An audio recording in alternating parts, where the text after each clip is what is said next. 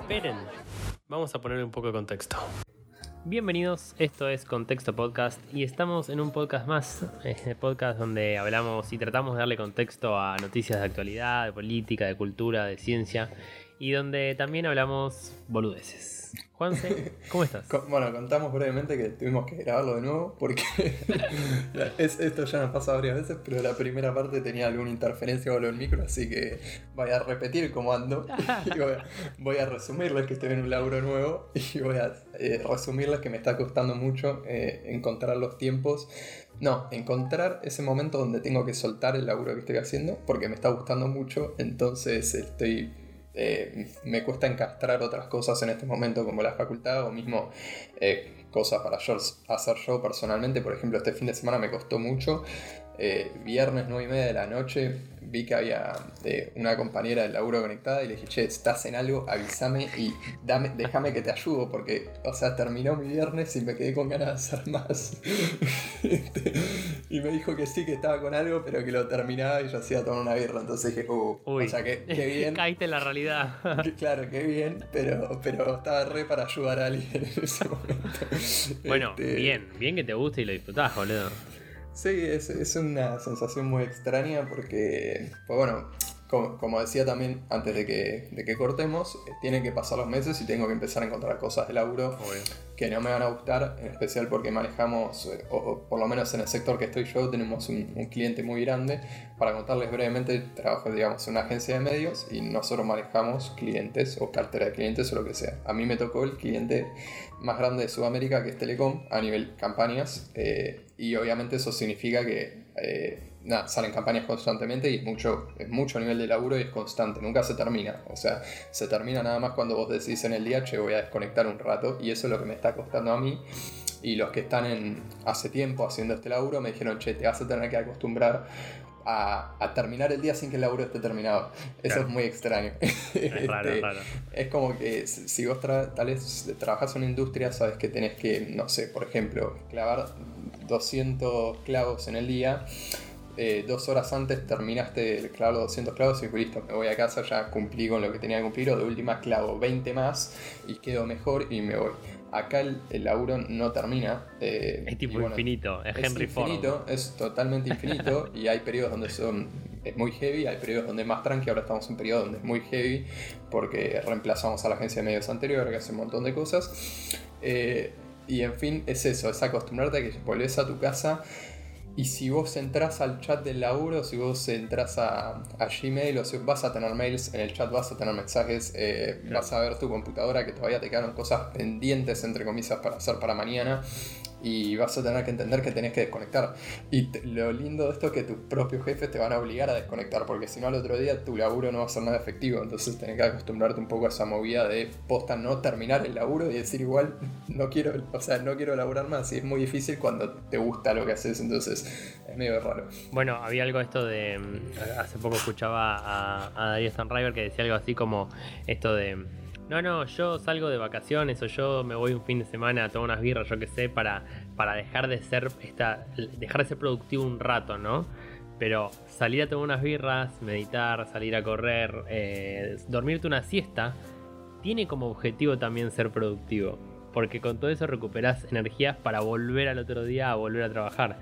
Y esto que decías también vos de, de, a veces no saber parar, yo lo veo por ejemplo en el caso de mi hermano que también trabaja también en una de las si no es la más, eh, digamos, banco mundial e importante. Y también lo ves tipo que entra un domingo, prende la compu y tiene mensajes y cosas para hacer, ¿viste? Y, y sí, o sea, aún así los domingos se pueden hacer movimientos y procesos en esos bancos, digamos. Em, pero sí, sí, o sea, qué bueno que estar eh, como enamorado y apasionado por este proyecto nuevo, porque al tomar un salto de salir de un laburo y entrar en otro, como puede pasar que no te guste y es una cagada, la verdad. Em, como primer paso, buenísimo. Ahora, bueno, voy a empezar a autorregularse porque. Porque también si no después tenés que tocar al pedo. Perdón, te, interrumpí justo pensé que habías cerrado con eso. No, sí, sí, sí. No, no, quería tocar que está muy bueno lo, que dice ahí Darío porque eh, me parece que se aplica para un montón de, de situaciones, no solo lo laboral, sino absolutamente para todo en la vida. Es como que tenés que encontrar el ocio y el descanso para poder rendir bien, mismamente también en el, en el ocio, por ejemplo, porque qué sé yo, si vos tenés un hobby, a mí me pasa los últimos meses que me cuesta a veces es justamente esto, no solo encontrar espacio, sino inspiración para ciertos hobbies que están relacionados con lo artístico. Si yo creo que si, si, conectara mejor el tema del descanso, el tema de la relajación y eso, tal vez estaría más apto para esas cosas. Y seguramente a vos te pasa lo mismo y, y a, todos nos pasa un poco. bueno, yo, yo, yo en, este, en, estos meses tuve también algunos procesos personales y tal, y, y me di cuenta de lo mismo, de cómo el descanso, el, el darle importancia también a otras áreas, hace que distintas relaciones, que distintos proyectos, que distintas eh, ambientes de tu vida tomen un aire, un aire fresco para seguir avanzando. Digamos, qué, importante es el balance. Y con respecto al balance, quiero decir que hice una compra totalmente obsoleta, pero estoy no lo Puedo creer. Sí, sí, sí, segunda compra del podcast. Me compré una balance board. Estas cosas que son como ¿Una, qué? Una balance board se llama. ¿Qué, son como ¿qué es esto, por Dios? son como una, una, tabla, tipo literalmente una tabla como si fuera de, de, barrenar, ponele para que me entiendas el tamaño. Para barrenar en el link de tu casa. Exacto, y pones un tronquito abajo y tenés que hacer balance, digamos, sin carne. Ah, ok, ok. Sirve Bueno, para no, los no. skaters y surfers. Yo no soy nada de toda esa cosa fachera, pero. Pero cuando lo dije, vamos a jugar, dale. No me valió, o sea, me valió muy, muy barato. Eh, pero está buena, está buena. Y nada, también empecé a entrenar, me corté el pelo, tuve como un, un character development este mes. No, no, increíble. Bueno, pero buenísimo. Sí, sí, sí, sí. Sí, sí. sí, es- es- ahí busqué la balance board, sí, la ubico, la ubico, la ubico y la usan mucho los que hacen entrenamiento con peso pro, que también esas cosas. sí, está, muy, está muy buena. Este, Pero creo que lo, lo más importante que pasó este mes, que es algo que le queremos contar a nuestros escuchantes, es que, bueno, nada, eh, nos, nos estamos empezando a meter en la política y, y bueno, o sea, tuvimos una reunión con, con nuestro, nuestro jefe de lista, porque vamos a participar en una lista en 2021, claramente. exactamente. Y tuvimos una reunión con nada más ni nada menos que para mí hoy principalmente top 1 de la política argentina o de lo que se habla de la política argentina, Sí, sí, coincido. Carrió. Chicos, Carrió. no, Horacio Rodríguez Larreta, chicos. El pela. Le digo el pela porque Eh, jugamos al pádel juntos. Sí, sí, jugamos al pádel todos los fines de semana. eh, Contanos, no, contanos. Vamos a, vamos a contar bien cómo caímos en, en esa. Este, bueno, yo me anoté hace un mes aproximadamente en un formulario que era para tomar un café con la reta. Eh, me anoté porque me saltó, no, no era en Instagram, me saltó en alguna otra aplicación, no sé si un tweet, un tweet sponsoreado en, en Twitter o algo por el estilo, y bueno, me metí. Eh, resulta que era eh, para tomar un café y charlar temas de la comuna. Eh, nosotros, creo que ambos. ¿Qué comuna ¿no? sos? Eh, yo soy. Yo soy- ¿13 es? Sí, 14. eh, yo soy de la 13. Si vos estás en Núñez, sos de la 14, me ah, parece. yo soy 14, creo. La comuna 13 es eh, Belgrano, Colegiales y. O, o es Núñez también. Bueno, ¿sabes qué? Justamente ahora no recuerdo. Que le vamos a preguntar a nuestros oyentes, pero es muy probable que sea Núñez también y puede ser que me esté confundiendo. Eh, lo que sí sé que no entra Coglan. eh, no sé si tal vez en vez de Núñez es Villurquiza. Entra ¿no? Núñez, entra Núñez. Entra Núñez, bueno, Belgrano y Colegiales. Perfecto, perfecto. Entonces la otra será la que tiene Villurquiza, sí, Coglan, sí. Saavedra. Este. Y bueno, eh, me anoté y un día, eh, al mediodía, estaba trabajando, por la tarde más o menos, bueno, me llaman, levanto el teléfono, resulta que era eh, del gobierno de la ciudad, que habían visto mi formulario, en el formulario también tenías que aclarar de qué, o sea, qué tópicos querías tocar, eh, y me dijeron que les había interesado mi perfil, no sé qué, y que estaban interesados en sumarme a- al café con la reta, que iba a estar con tres personas más. Claro. Bueno, resulta que yo medio que me comí el flash, dije, bueno, o sea, sí, pero no entiendo nada, o sea, esto Sí, va a pasar sí. en serio. Re extraño, y bueno, pasaron los días, eh, al otro día mensaje por WhatsApp, eh, y se- nos metieron en un grupo, eh, evidentemente eran laburantes nada del gobierno de la ciudad y todo, nos dijeron, bueno, va a ser en, en el Leblé, un, un café Leblé que Sí. está acá cerca, a tal horario, qué sé yo, al otro día nos dijeron se va a posponer 15 minutos nada más, o sea, y lo partieron 15 minutos, nos hicieron confirmar todo, confirmamos, bueno, qué sé yo. Voy, justo cuando termino de laburar, eh, voy para allá a pedirme una horita antes, porque bueno, acontecimiento especial, no me hicieron problema. Sí, sí, sí, sí. Eh, y bueno, la reta primero, eh, primero estaban ahí los que laburaban del gobierno de la ciudad y a los 15 o 20 minutos eh, cayó más gente, yo caí muy temprano, porque suelo caer temprano a todos ¿Qué había tipo bueno, seguridad o gente tipo No. Gente administrativa, y eran tres personas nada más. Eh, una chica que era medio como la que controla o la que lleva la campaña de la reta, aparentemente, muy amable, eh, y tendrá unos, no sé, entre 28 y 30 años, muy Claro. joven también. Y después dos personas más, que eran un, un señor eh, y una, una chica más. pero la, digamos, la que lleva la batuta de todo era esta chica que, que te comento. Sí. Y bueno, llegó primero persona muy interesante que conocí en este café y más interesante todavía que la reta, que es la jefa de la comuna. Mira, Llegó. no eh, sabía al que había toque- jefas de comuna primero. Exactamente, y se llama Florencia Escabino, como una ex compañera que teníamos en el colegio en cierta época. Este.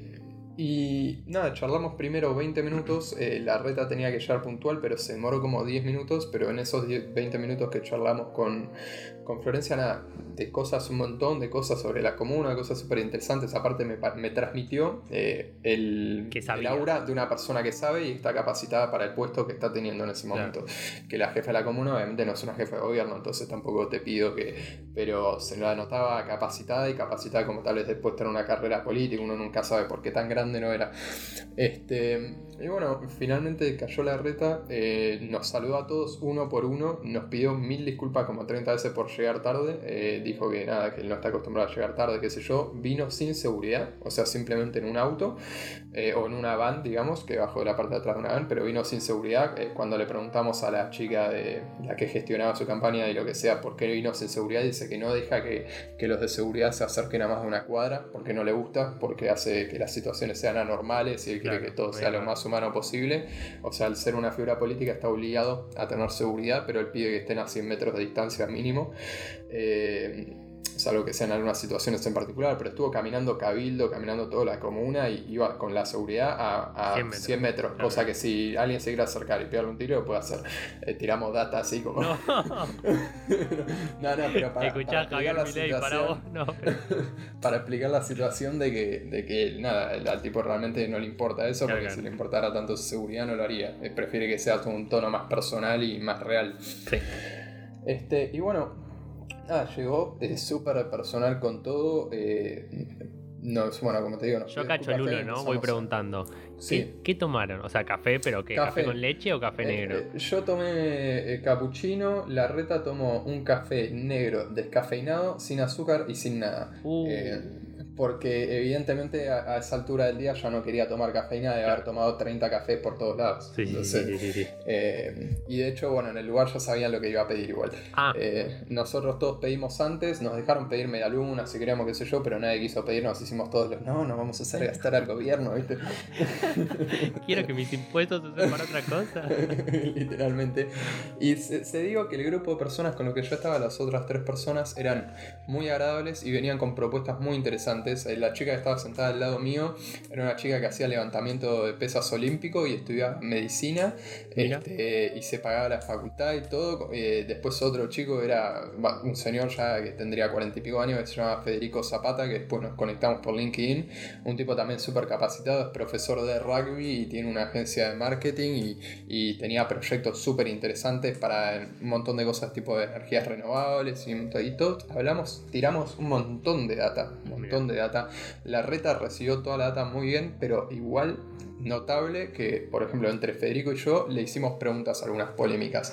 Eh, y Con- todas Contanos algunos highlights que te acuerdes. bueno, highlights, por ejemplo, una de las preguntas polémicas que, que- que yo le hice es, eh, hace poco cerró el Arteflex acá en Cabildo, Sí, este, y está pasando mucho eso con museos y, y lugares culturales.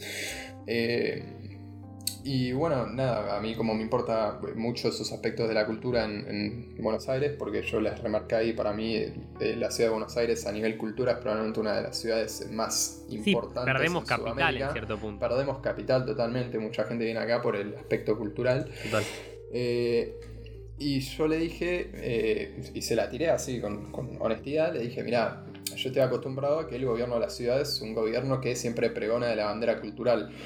Entonces me gustaría saber qué podemos hacer en, en, estas situaciones y así se lo dije porque yo sé que un lugar como el Arteplex no va a volver a surgir. ¿Por qué? Porque ningún inversor va a ver como un plan de negocio rentable fundar un Arteplex. Entonces, ¿qué podemos hacer como plan de contingencia para que estas cosas eh, dejen de pasar, por lo menos? Porque no van a volver, como digo, no reviven, no son como arbolitos que lo vuelves a plantar. Eso murió y murió por siempre porque dejó de ser una moda y lo que, o sea, nadie arma un negocio que no es una moda o que no tiene proyección de serlo. Este, y entonces, bueno, ahí me dio una explicación económica y financiera muy clara, muy clara. Eh, no la puedo detallar acá porque la verdad que ni yo ni, lo grabé ni yo tengo los datos acá como para tirarlos, donde me explicó, por ejemplo, todo el esfuerzo que están haciendo para no cobrar ahora ingresos brutos a todo lo que tiene que ver con la cultura. Sí, vi eso que lo, liberaron por tres meses o algo así, ¿no? Por tres meses y la idea es el año que viene, cuando vuelvan a facturar, liberarlo también nuevamente en el momento que puedan volver. O a fin de año, si vuelven a empezar a facturar, no les van a cobrar ingresos brutos. Eh, detalle para los que no saben cuántos son los ingresos brutos para una persona, por ejemplo, que cobra 50. Eh, me parece que, que no, que bastante menos, ¿eh? Ah, no sé cómo Me parece que bastante menos, pero tal vez esté loco. O sea, depende del rubro igual. Eh, yo, les digo en el caso, por ejemplo, de un sueldo. si vos sos monotributista y vendés productos y servicios, ingresos brutos creo que más o menos se llegará a un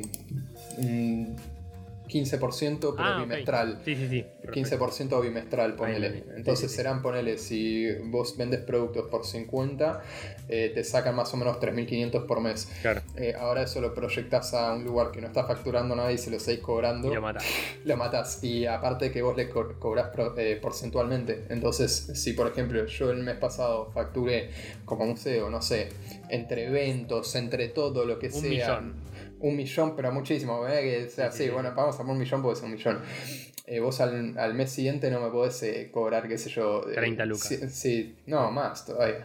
sería, pero bueno, se entiende el punto. porque si al mes siguiente facturaste cero, ¿sobre qué me vas a sacar 70, 50, 30, lo que sea? Entonces la idea es cuando vuelvan a facturar, no sacarle ese eso de, digamos, no sacar ingresos brutos, pues no haber ni remanente ni nada. Bueno, parte, eh, parte del, Hace poco leí una, una, mina que no me acuerdo, es una rusa muy, muy famosa que trabaja ahí en el FMI y tal, y hablaba esto del que el rol del Estado tiene que pasar de ser un, simplemente un organizador, sino también a un inversor en zonas donde la gente no quiere invertir. Por ejemplo, eh, en Alemania los tipos lo que hicieron es decirle, ok, a las empresas de auto, ¿quieren, ¿quieren que les quite impuestos? Ok, tienen que hacer 500 autos eh, de electricidad, eh, de electricidad, digo, sin, combustible.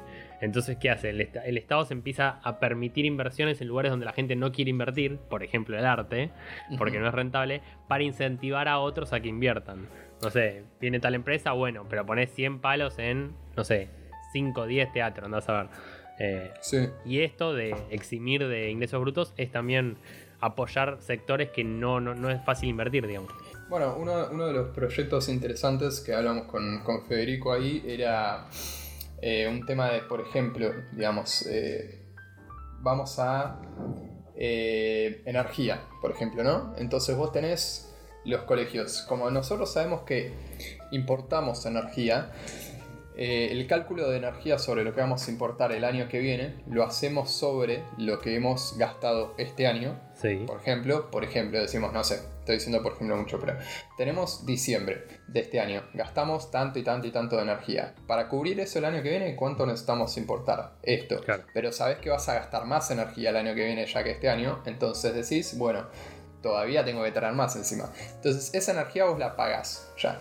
Ahora, lo que vos podés hacer es el año que viene, cuando sea diciembre, obviamente no diciembre, yo estoy hablando de anualmente, pero pongo diciembre nada más para poner un ejemplo, decir a los colegios, por ejemplo, universidades o, entidades, instituciones o cualquier cosa, hasta la cancha de River, decirle, mira, yo esta energía que te doy y vos me la pagás a mí, yo ya la tengo que pagar, sí o sí, el año que viene. Entonces, si vos consumís menos, ese remanente te lo pago porque yo ya lo tengo que pagar, ya está, lo voy a pagar igual. Te lo pago a vos al menos. Te lo pago a vos, te lo devuelvo a vos en plata. Entonces, si vos me decís la cancha de River anualmente con los partidos y todo, lo que sea, no sé, hace 500 mil más, o hace, no sé, un millón al año de gasto energético, ponele, con las luces, con todo lo que tiene por afuera, con todo lo que tiene por adentro. Si vos gastás en el año 2 millones de energía, yo ya para la cancha de River tuve que calcular un millón el año que viene. Entonces esos 200 mil te los doy. Hacé vos lo que quieras con eso. ¿Entendés? Entonces fomentás a que, ah, de la nada tenés 200.000 arriba eh, por, por, consumir menos energía. Entonces, ¿qué haces? Bueno, eso es un proyecto que lo haces de acá a 5 años. Entonces, en algún momento le empezás a soltar la mano, cada vez le vas dando menos, pero terminás reduciendo el gasto energético que el Estado lo tiene que pagar sí o sí. ¿Me explico? Sí, sí, sí. Y además se, vuelven, se vuelven mucho más rentables también los negocios, porque tal vez si River logró ahora, digo, en 5 años no va a estar más el Estado, por decir algo, pero ahora River gasta 800 mil en vez de un millón. sí, o menos. Si lo haces a 5 años, bajó el gasto porque, eh, qué sé yo, a 600 mil. Y decís, es muy raro eh, que, vos gastes de acá a 5 años 400 mil pesos menos en energía. Lo lógico sería que gastes más, eh, más en porque vas creciendo. claro, porque vas creciendo y todo. Entonces la idea de esto es desde esos lugares empezar a fomentar. Y puse el ejemplo de energía como otros ejemplos. Pasa lo mismo con el gas. Nosotros importamos gas también de, de Paraguay, qué sé yo. Pasa así con un, con un montón de, eh, perdón, energía eléctrica, ¿no? De energía, pasa así con un montón de cosas de, energía, de otros tipos de energías. Y, y, pasa así no solo con eso, con un millón de cosas. Eh, pero, pero bueno, eh, hasta con los servicios que uno paga, ponele para reciclaje, lo, que se pierde en la gente que no separa bolsas. Por ejemplo, nosotros acá en verano tenemos una gran cultura en esta comuna de reciclar. Eh, curiosamente somos una de las comunas de, Buenos Aires, o si no la comuna que más recicla, curiosamente. Pero por ejemplo, los gastos de reciclaje ya están hechos en base a toneladas y en base al personal cuando vos no separás y el personal pierde tiempo en separar, este, es una pérdida de recurso humano y de gasto también. Entonces, fomentar la separación para que, y, con plata para que después eso se vea reflejado en menos pérdida para el gobierno. Son un montón reciclás 100 botellas, te llevas, no sé, 10% de descuento en impuestos, por decir algo. Sí, sí. O, cosas de ese estilo. Movidas así que vos decís, si mirás, digamos, lo que, lo que se llama la ingeniería financiera, eh, probablemente a largo plazo al gobierno le venga mejor. Pero, pero bueno, estos son planes que necesitan mucho más detalle. Lo importante es que requieren un país estable. Requieren un país estable y cuando surgen en estas charlas, eh, lo que nos propusieron después de, volvernos a juntar y sumar más ideas y qué sé yo, la idea es que estas ideas son buenas. Eh, el, jefe de gobierno en su momento y bueno, la chica esta jefa de la comuna, estas ideas le pongo una de ejemplo porque la chica, por ejemplo, que era levantadora olímpica, trajo un montón de ideas interesantes para, para el tema de, fomentar el deporte en los jóvenes y todo.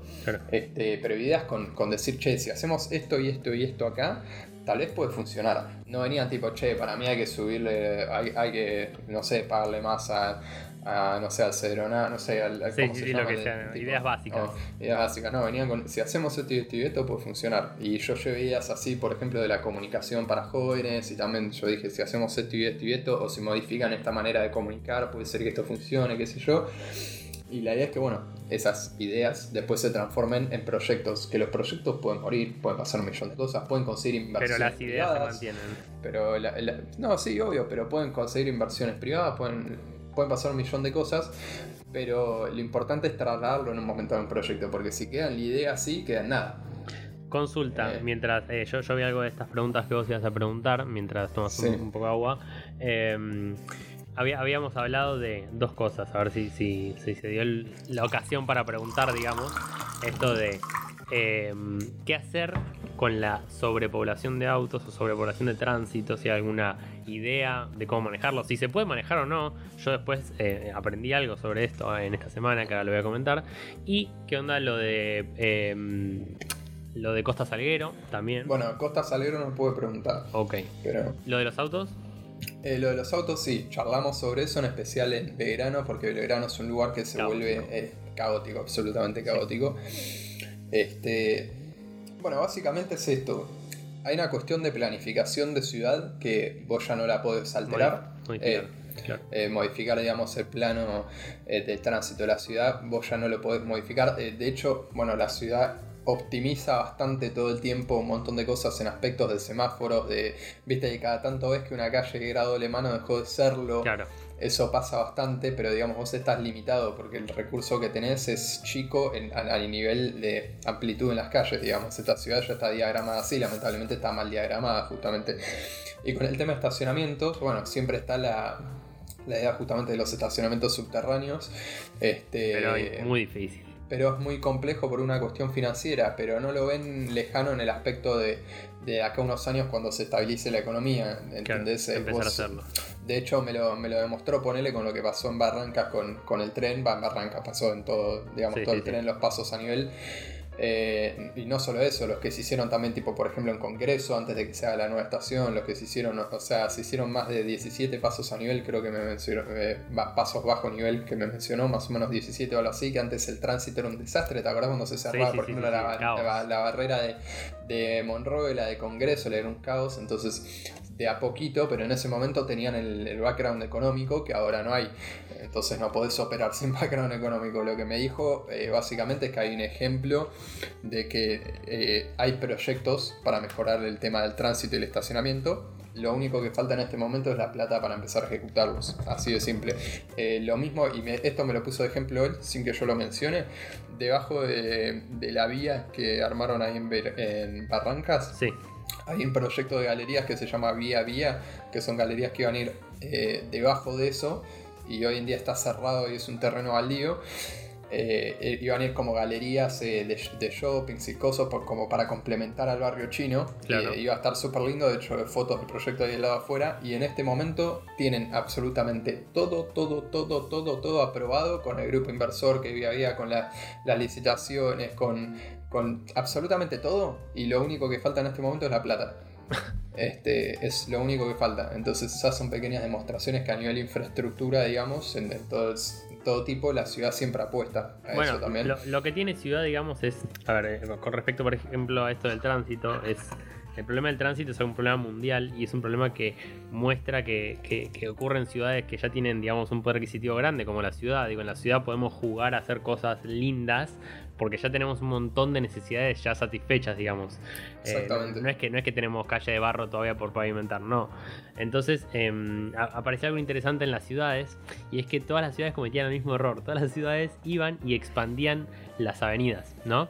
Entonces, lo, que, avenidas, autopistas, lo que sea, ¿no? Entonces, claro, empezaron a ver que decían, che, esperá, expando las autopistas, expando las avenidas, las calles y sigue habiendo tránsito. ¿Por qué? Porque lo que ocurría era una, como una paradoja, digamos, porque era así, cuanto más expandías, la gente, un porcentaje de la gente que viajaba en subte, un porcentaje de la gente que viajaba en bici, que viajaba en bondi, lo que sea, empieza a viajar en auto porque ve que hay menos tránsito. Ahora volvés a expandir y vuelve a pasar lo mismo. Entonces lo que decía es, claramente la salida no es en expandir autopistas, avenidas, y lo vemos muy muy claro en la ciudad con el Metrobús, por ejemplo. Cuando vos habilitaste solo un em, dos carriles, uno o dos carriles, dependiendo de donde sea, para bondis, hoy en día yo, vos te subís un auto y yo me subo un bondi y llego más rápido yo que vos. Eh, por cabildo. O sea, nos gusta o no, es así. Y eso muestra cómo eh, impulsar no el, ampliar porque sí, digamos, sino las eh, salidas creativas, como, como decías vos. Totalmente. Agarrar una calle doble mano y hacerla de una, hacerla peatonal para incentivar que la gente vaya en bici. Bueno, todas esas cosas em, son los problemas que enfrenta la ciudad, que es una ciudad que ya tiene, como decía, un montón de cosas ya, em, de infraestructura ya preparada para jugar, ¿no? Para hacer estacionamientos abajo, etcétera. Y si me dejas sumar una cosita, por ejemplo, este, si vos mirás lo que cambió el tránsito en, el centro centro de la ciudad, en todo lo que es Montserrat, San Nicolás, en todo lo que es la zona realmente del centro, el microcentro, eh, ha mejorado muchísimo en los últimos años. Y vos decís, pero pará, ¿cómo hicieron? Porque eh, eh, son todas calles angostitas. ¿Y cómo, haces? Bueno, las mejoras que se hicieron, por ejemplo, en lo que es Cerrito y 9 de julio, con todas las bifurcaciones de tráfico y todo, han ayudado mucho. Hacen, por ejemplo, que la gente solo baje de, de, la avenida principal que es 9 de julio cuando realmente tiene que bajar. Digamos, cuando tiene que doblar y llega lo más rápido al destino, ahí baja. Exacto. Este, mientras tanto estás como en un funnel donde vas derecho hasta que tenés espacio para bajar. Y bueno, lo mismo pasa, vos decís, por ejemplo, qué sé yo, eh, peatonales como Florida, el tráfico alrededor de Florida era quilombo hace unos años, hoy en día está mucho más controlado. Bueno, se han hecho justamente estacionamientos subterráneos también en el centro, entonces eso obviamente facilita mucho todo. Este, sí, sí, cambió un montón, cambió, como decimos esto, cambió un montón la mente de la gente, porque ahora ves un, vos miras a 10 años atrás y la gente no iba en bicicleta a, la oficina. Yo me acuerdo que de chiquito, muy muy chiquito, hace mis 10, 12 años, iba a la oficina de mi hija que estaba por ahí Y yo, o sea, real no tengo un recuerdo de gente en bicicleta. Y hoy en día vas y está explotado de bicicletas por, las mini calles que van por adentro. Em, a ver, el auto lo necesitamos hoy en día y sí, es, es, algo que existe y tenemos que usarlo. Pero que en este tipo de ciudades podemos aprovecharlas para, para jugar. Porque es eso. Y te suma eso, por ejemplo, eh, lo que es eh, lo que es el tema de las bicicletas, cuando el, Estado empezó a poner eh, bicicletas, se ha criticado en su momento muchísimo. Y lo mismo pasó con el Metrobús. Al principio era que las bicicletas eran un desastre, después era que las bicicletas las vendieron a Itaú, que es una privada. A mí me parece la mejor movida. Y fue una de las mejores movidas. Te diría, Metrobús y bicicletas, de las, o sea, las tres mejores movidas de tránsito de los últimos diría 30 años en la Argentina son Metrobús, bicicletas y los pasos de nivel literalmente. y todas son gobierno de la ciudad. Entonces, algunas cosas hay que marcarlas como, como buenas. Creo que cualquier tipo de, cualquier eh, o tipe, digamos, de cualquier eh, raíz política te va, te va, a aceptar que esas movidas a nivel tránsito y flujo de personas en la ciudad son, es supremamente efectivas y fueron muy criticadas en su momento. Digo, va, va, a pasar, y también pasó esto con el, no sé, con el Mitre, que hoy en día está como elevado y eso permite un montón de, de, calles que pasan por abajo que también agilizan el tránsito. Em, ahora, preguntándote más, ¿qué onda, ¿qué onda él? ¿Lo sentiste em, medio... A ver, yo te voy a explicar lo que yo creo. Yo creo que el chabón es un, A ver, yo creo que Mauricio, por ejemplo, Mauricio Macri, es la mejor, el mejor invento del marketing de la historia de la política.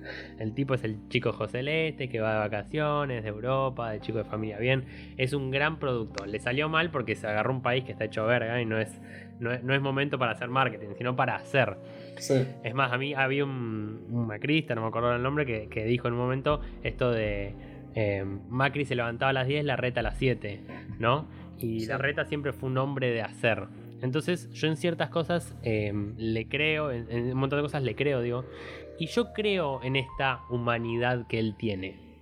Obvio que hay movidas políticas y que uno va, tomando decisiones y va jugando con la política, eso está claro. Pero yo lo veo real a él. ¿Vos lo ves real? Yo vi un ser humano y un político. Tipo, vi, un político, nunca había visto un político así. muy loco ver un político.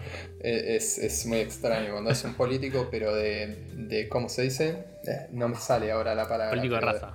político de raza, de alguna, del, tipo eh, realmente estuvo todo el día dando vueltas y nos dedicó el tiempo a nosotros que nos tenía que dedicar. De hecho, para sumarle a esto, eh, la tenía la jefa de la campaña apurándolo y se quedó 15 minutos más con nosotros porque dijo, chicos, que 15, llegué 15 minutos tarde, les voy a dar los 15 minutos que, que me corresponde darles a ustedes por venir hasta acá.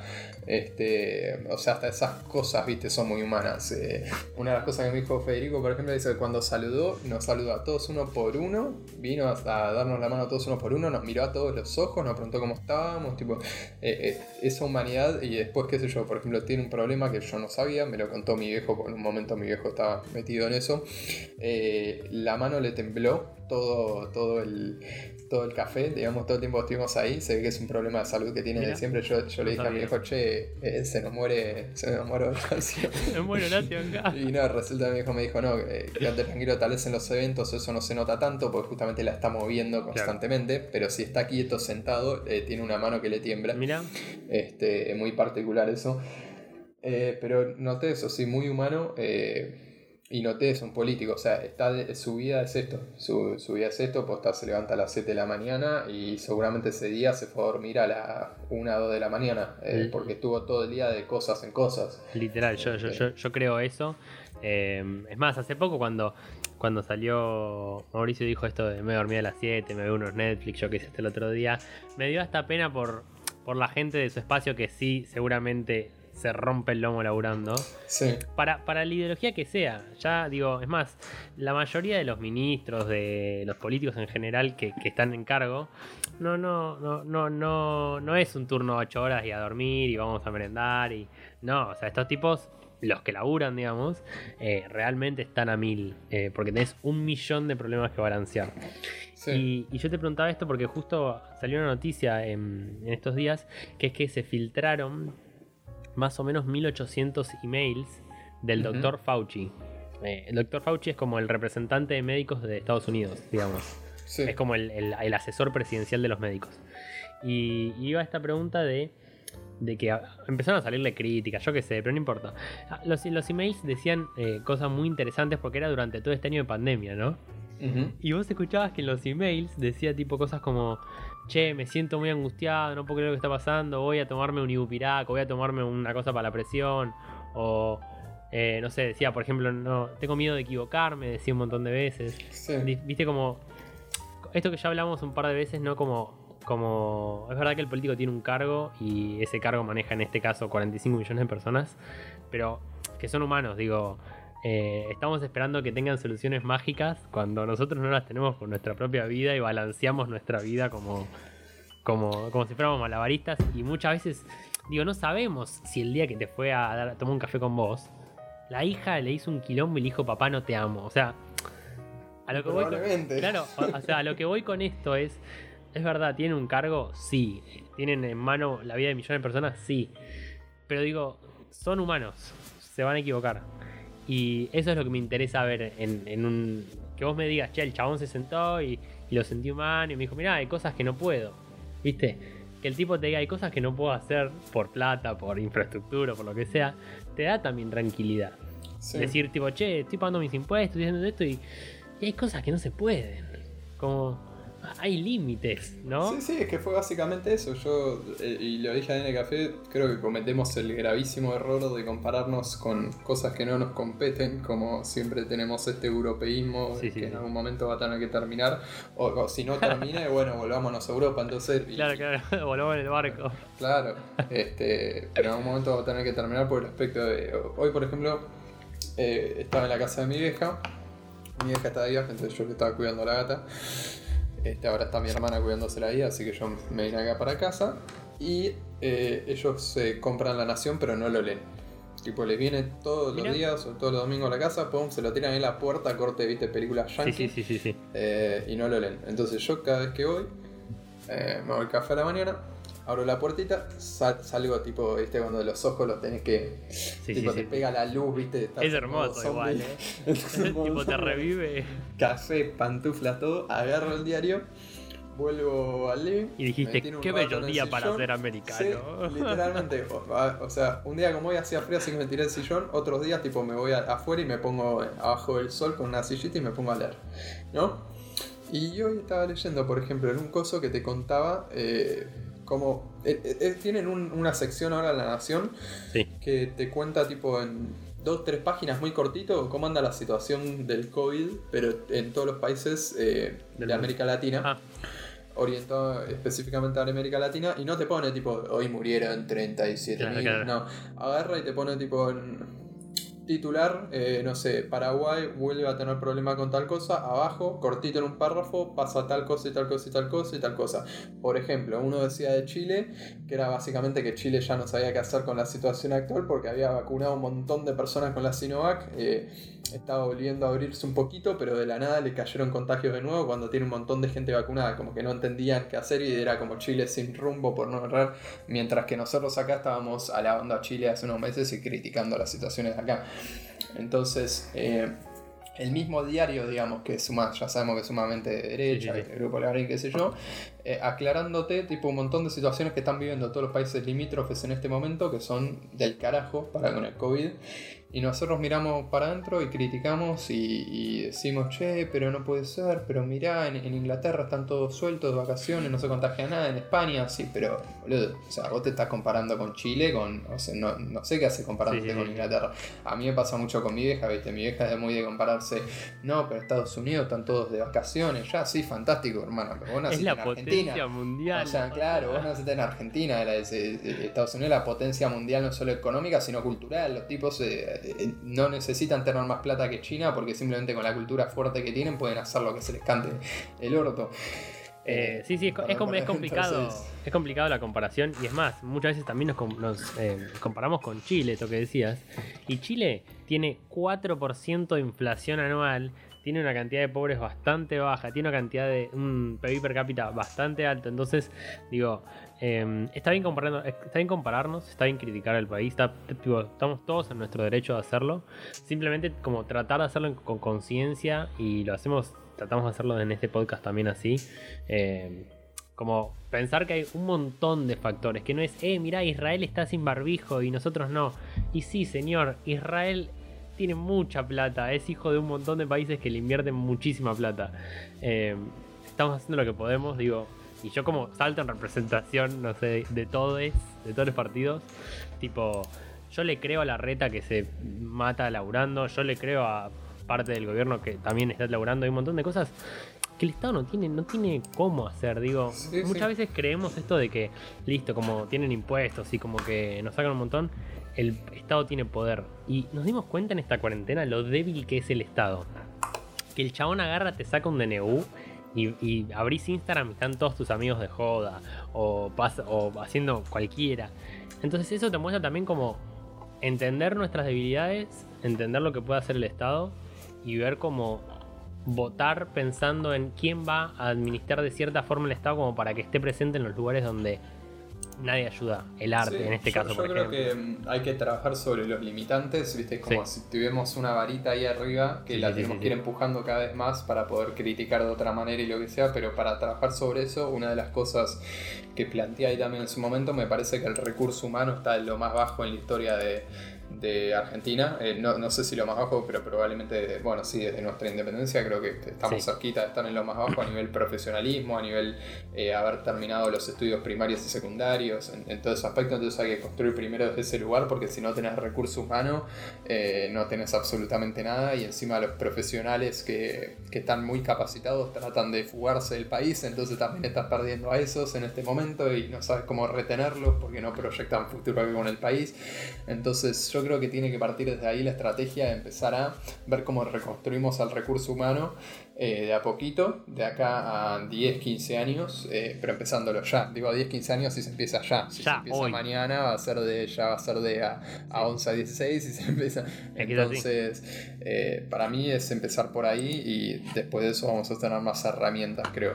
Y, yo cerrar en, al menos de mi parte con esto de que decía Gallito de, digo, todos queremos apuntar a investigaciones y cosas zarpadas, eh, como hacen otros países. Y es más, muchas veces no valoramos lo que nosotros logramos. Digo, em, estamos eh, fabricando distintos sueros, estamos fabricando distintas vacunas. Digo, loco, somos un país que está hecho pelota con 40% de inflación y estamos aún así logrando un montón de cosas. Y, algo que decía, yo me acuerdo de una charla que nunca me lo olvido con mi hermano, que me decía, no, bueno, es que todas las empresas tienen que ser como mercado libre, tipo que hagan esto y te invitan a su oficina y las oficinas son rechetas y es tipo, ¿sabes qué pasa? Para que la gente trabaje en el mercado libre, tienen que tener comida, tienen que tener un techo, educación, secundaria, digo, tiene que haber competencia. Entonces, como decís vos, creo que nuestra estamos poniendo la varita del país muy alto y la tenemos que poner mucho más abajo. Como que todavía hay cosas esenciales que no solucionamos. Em, y que está bueno, bueno, empezar desde abajo, digo, empezar desde lo que somos. Tipo, tener accountability, como se dice en inglés, de qué país somos y, y qué problema solucionar. Totalmente, totalmente. Así que bueno, este era nuestro sponsor de las votaciones 2021. Por favor, ya saben cuando vayan a votar, ya saben qué lista poner, lista con texto. Eh, todas nuestras ganancias irán a una ONG que se llama Contexto también, que, nos, que alimenta este podcast. Así que bueno, ¿algo más que decir, Gallito? No, nada más. Bueno, que tengan unos bellos 15 días. Cuídense, que, estamos avanzando un montón y ya está cada día más cerca eh, el final del túnel de este virus rancio. Cuídense. Adiós. Adiós.